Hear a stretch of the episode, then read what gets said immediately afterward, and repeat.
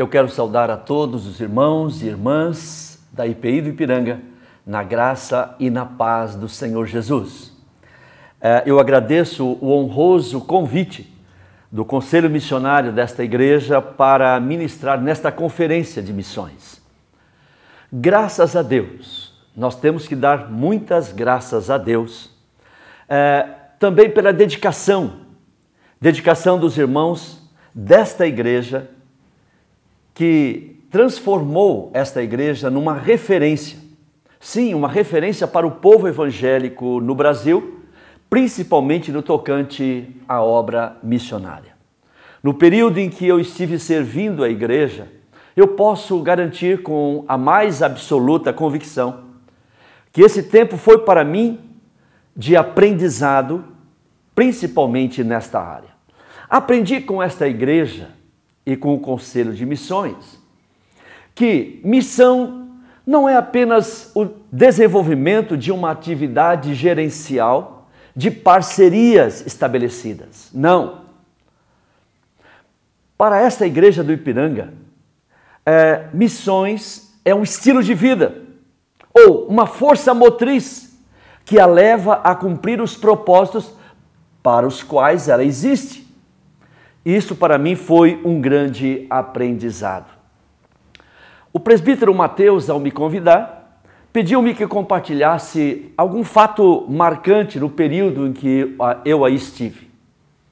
Sem dúvida, as conferências missionárias se constituíam em eventos especiais. Sim, com pregadores extraordinários, grupo de teatro, é, música tema e tantas outras providências que tornavam o evento algo muito especial, impactante.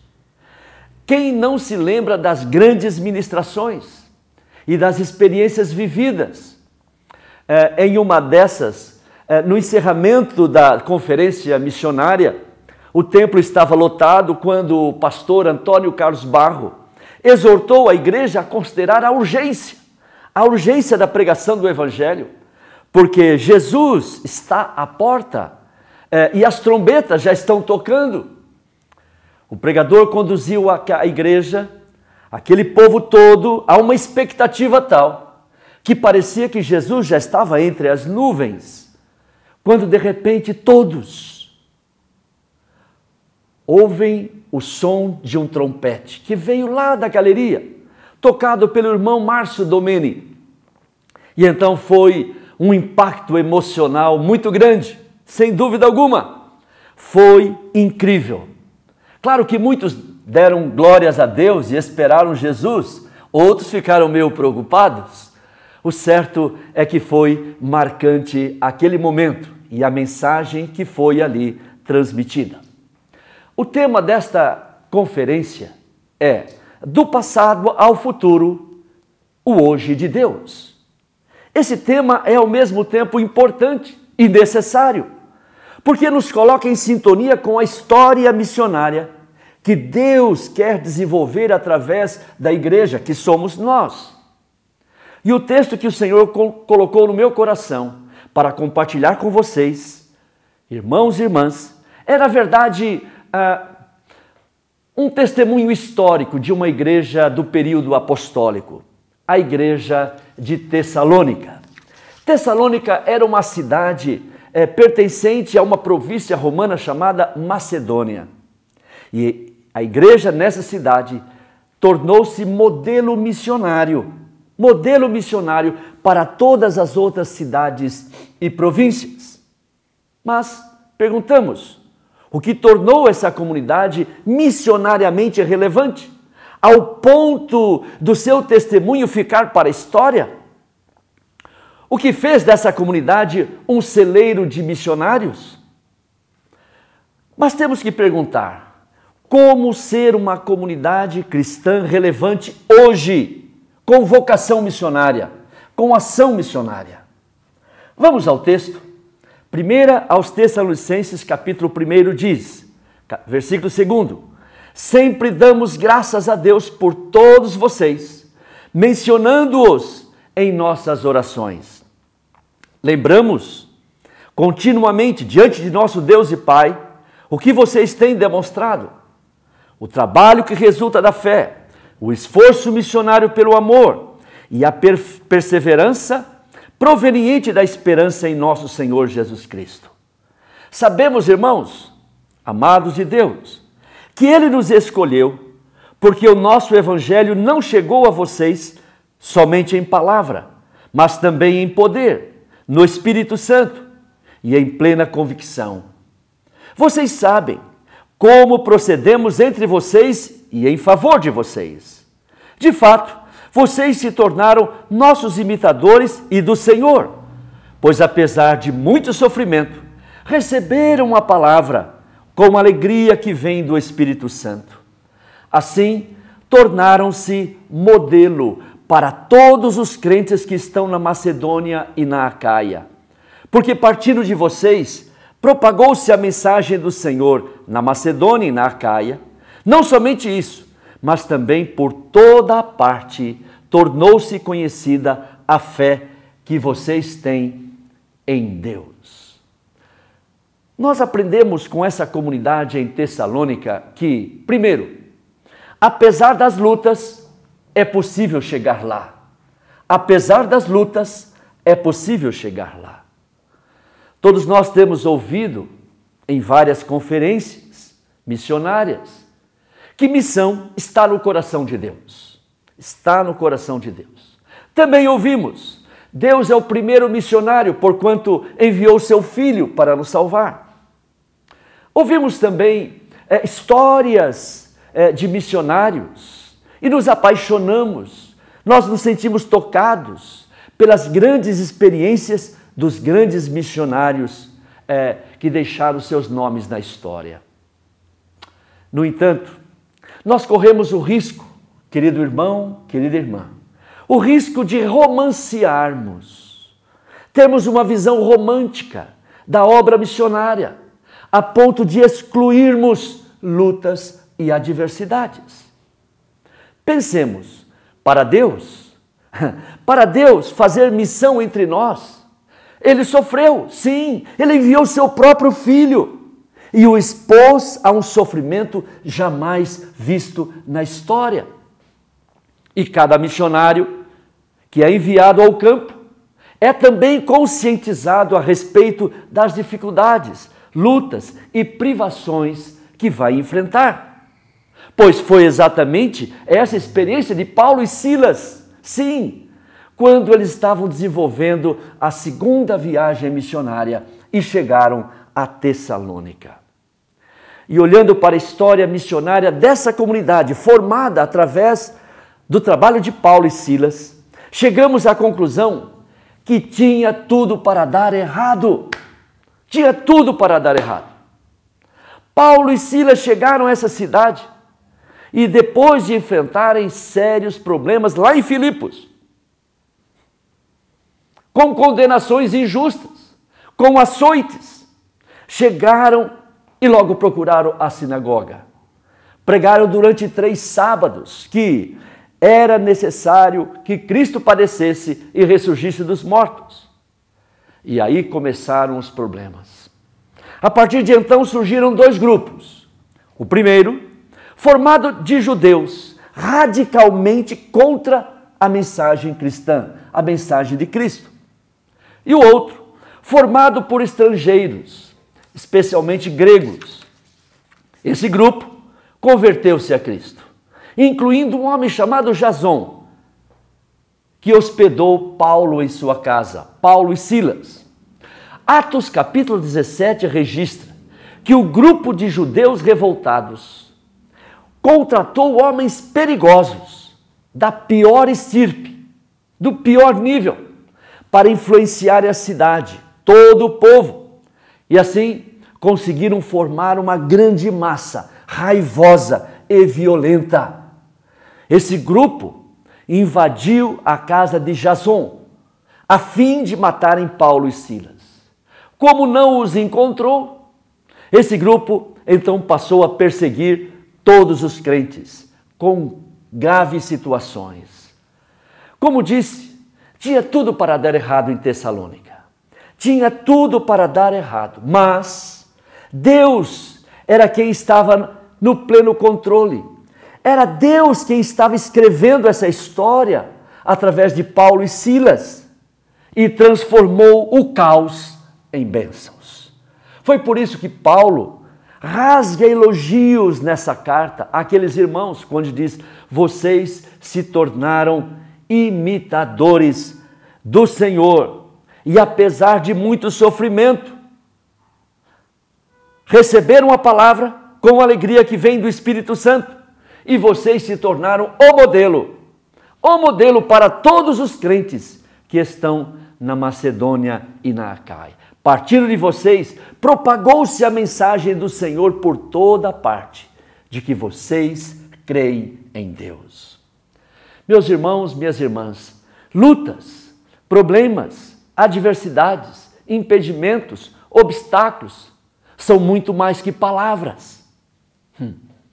Na verdade, tudo isso faz parte, tudo isso faz parte de alguém que está com seu coração missionário que está na sua ação missionária, que está envolvido com o projeto missionário de Deus. Aliás, Jesus não escondeu isso de ninguém, nem de mim, nem de vocês. Ao contrário, disse: No mundo tereis aflições, vocês serão lançados em prisões, disse ele. Também disse: Vocês serão odiados, porque vocês me seguem. Mas o que conforta a mim e a você, o que conforta aqueles que estão na obra missionária e nos estimula está exatamente na certeza de que nós não estamos sozinhos. De que o projeto, mais do que ser nosso, acima de tudo é um projeto de Deus, que Deus está desenvolvendo através de nós. Deus está conosco. A história missionária da IPI do Ipiranga também foi fortemente marcada por lutas e tribulações. Quantas? Quantas vezes o inimigo se levantou? Sim, e se levantou contra, intimidando irmãos, quem, tentando anular a, avanços, projetos. No entanto, em cada levante do inimigo, o Senhor garantiu a vitória a essa igreja. Louvado seja o nome do Senhor. Apesar das lutas, no Senhor é possível chegarmos lá. Apesar das lutas, em Deus, por causa de Deus, é possível sermos vitoriosos. A segunda lição dessa comunidade em Tessalônica é que, uma vez abençoados, a missão é abençoar. Repito, uma vez abençoados, a missão é abençoar. A obra missionária é relevante e sempre cumpre os propósitos de Deus quando uma comunidade local tem a visão de compartilhar, tem a visão de repartir o evangelho com o mundo, abençoar aqueles que precisam dessa graça. Essa comunidade cristã em Tessalônica foi muito abençoada. Eles receberam de Deus o providencial, o eficiente cuidado, a, a proteção quando se viram ameaçados de morte. Sim, Deus esteve presente, protegendo essa comunidade. Eles foram instruídos pela palavra nas diversas situações, ocasiões em que Paulo enviou Timóteo para ministrá-los. Eles foram sustentados quando perseguidos e privados de uma vida normal na cidade. Era uma ameaça sair de casa para esses irmãos, sem dúvida alguma. Tinham dificuldade até mesmo de comprar um alimento, quando todos viraram a cara para eles.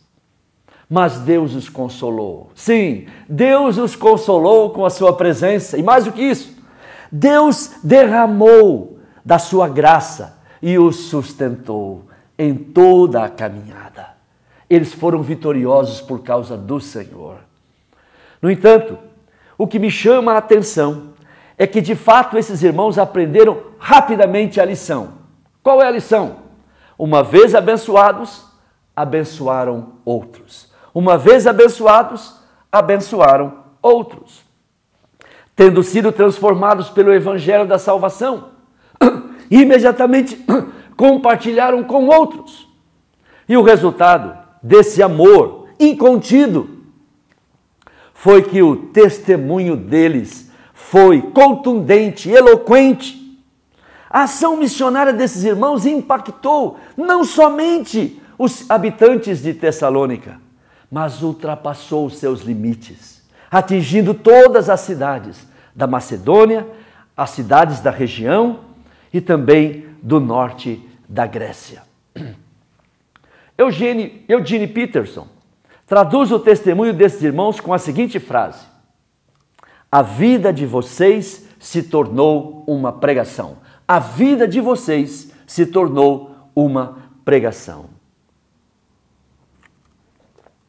Sabe? Eles não ficaram no mimimi, reclamando da vida. Quem sabe com um discurso vitimista? Não. Valorizando o caos? Não eles verdadeiramente entenderam que acima e muito acima dos problemas, Deus estava presente, agindo poderosamente. Então, uma vez amados pelo Senhor, passaram a amar as pessoas. Receberam a palavra, imediata, imediatamente a compartilharam para que outros também a conhecessem. Uma vez transformados é, pelo poder de Deus, colocaram-se nas mãos de Deus como instrumentos de profundas mudanças nas pessoas. Sabe que Jesus disse? De graça recebeste, de graça dai. É assim. Foi marcante na história dessa igreja a decisão do conselho. É, eu me lembro muito bem. Eu pastoreava essa igreja na década de 90. E foi marcante quando o conselho missionário resolveu adotar Tunísia e o Mari o país, Tunísia e a cidade cearense chamada Umari. E quem não se lembra da viagem missionária de curto prazo que 14 jovens fizeram a Umari, uma cidade pobre e com altíssimo nível, altíssimo índice de mortalidade infantil. Assim que a igreja adotou essa cidade lá no Ceará, passou a interceder. Eu participei de várias reuniões de oração em que o Mari foi colocada de joelhos pelos irmãos da igreja do Ipiranga. Senhor, abençoa essa cidade. Reverta todo o quadro de pobreza, toda a situação de mortalidade infantil, dê saneamento básico. Providencie, Senhor, abençoe essa cidade. Quantas orações foram feitas? Muito bem, quando esses jovens foram ao Mari, numa viagem missionária de curto prazo. Além dos trabalhos realizados em vários lugares, esse grupo também visitou a prefeita da cidade. Ela disse: O que vocês estão fazendo aqui? Vocês poderiam estar nas lindas praias cearenses, desfrutando de um mar maravilhoso que nós temos?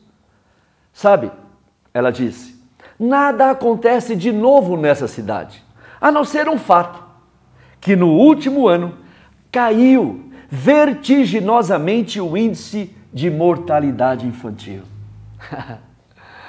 no último ano caiu a mortalidade infantil na nossa cidade. Quando nos dispomos a abençoar, é, quando nos colocamos nas mãos do Senhor para abençoar povos, línguas e nações, Deus opera Deus intervém na história. Deus opera milagres que vão além da nossa compreensão. A obra missionária tem avançado em todo o mundo, especialmente no mundo árabe, árabe, com conversões em massa.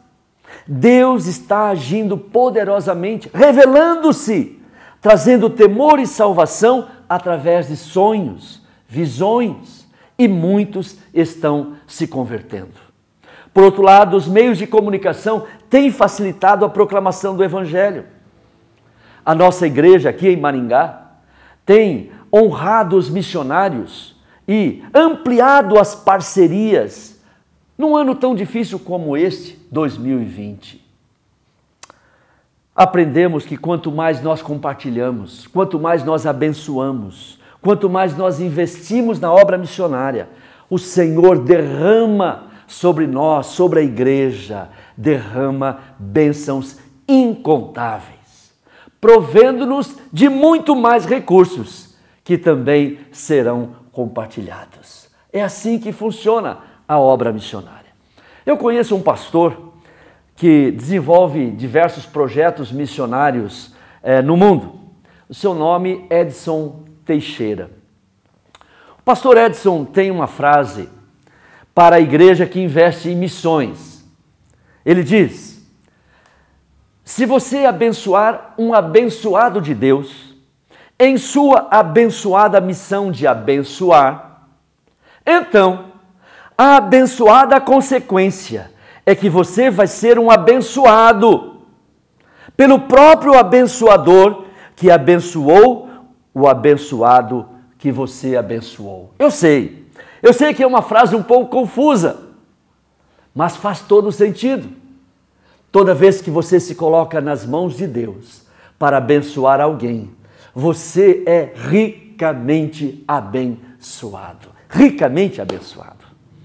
Conhecemos pequenas comunidades, sim, congregações recém-formadas, mas que assumiram com fé e ousadia o sustento missionário no Brasil e no exterior e como elas são abençoadas. Então, uma vez abençoado, a missão é abençoar. A terceira lição que eu quero destacar dessa comunidade missionária de Tessalônica é: Olhe para frente com fé e esperança. Olhe para frente com fé e esperança. Eu creio que você já ouviu a frase que diz: a esperança é a última que morre. É, a esperança é a última que morre. Esta frase, é, via de regra, é um clichê. Via de regra, é usada em momentos de angústia, desespero quem sabe para aliviar o sofrimento de alguém. Afinal, as pessoas precisam acreditar em alguma coisa, mesmo que seja um otimismo sem sentido, inconsequente. Na verdade, querido irmão, querida irmã, a esperança cristã não morre, nunca morre, porque ela não se apoia em, uma, em um recurso psicológico, emocional, ou qualquer outro recurso, mas a verdadeira esperança apoia-se nas promessas de Deus. Sim, nas promessas do eterno e também apoia-se em Jesus Cristo e na sua obra. Fé e esperança nos transportam para um futuro. Sim, um futuro já definido por Deus, sem medo e sem ansiedade. O estadista Charles de Gaulle disse: o fim da esperança é o começo da morte. E eu concordo com ele. Quando acaba a esperança, a morte se avizinha. Eu gosto de correr. Gosto de correr porque me faz bem. Quando estou em uma prova, não importa se 5, 10 ou 20 quilômetros, eu sempre olho para frente. Sempre olho para frente. E se estou como que fadigando, cansado, logo penso na chegada, eu penso lá na frente, e aí novamente eu me motivo a correr. Que bênção olhar para frente. Na vida, na igreja, temos que valorizar o nosso passado e dele tirar lições importantíssimas para as nossas vidas, para a nossa caminhada.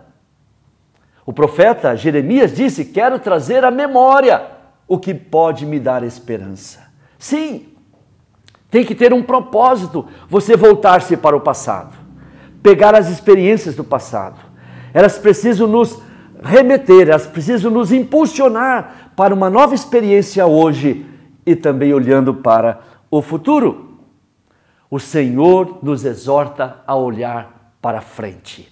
Sim, Aquela comunidade em Tessalônica foi visionária, olhou para frente e avançou nos seus projetos missionários. Foi uma comunidade que perseverou na fé e na esperança, não obstante as muitas dificuldades e exigências.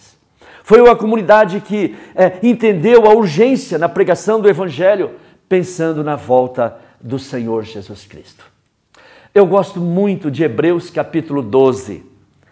Ah, a, o escritor, após compartilhar as gloriosas experiências dos heróis da fé no Antigo Testamento, diz: Portanto, também nós, visto que temos a rodear-nos tão grande nuvem de testemunhas, desembaraçando-nos de todo o peso que tenazmente nos assedia, corramos, corramos com perseverança a carreira que nos está proposta, olhando firmemente para o Autor e Consumador da fé, Jesus.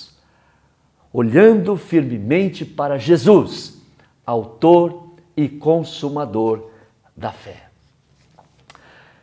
Eu quero concluir esta mensagem, cujo tema é do passado ao futuro hoje de Deus. E dizer que olhar para a história missionária da IPI do Ipiranga é conhecer uma história vitoriosa que nos inspira e nos desafia a arregaçar as mangas e a avançarmos no projeto de Deus. Primeiro, crendo que apesar das lutas é possível chegar lá. Também, entendendo que uma vez abençoados, a missão é abençoar. E olhando para frente com fé e esperança. Que Deus, na sua infinita misericórdia, graça e poder, continue abençoando a essa amada igreja, mantendo-a na visão de alcançar a todos os povos com o evangelho do Senhor Jesus Cristo. Que Deus continue fazendo missão através de todos vocês. Que Deus os abençoe. No nome de Jesus. Amém.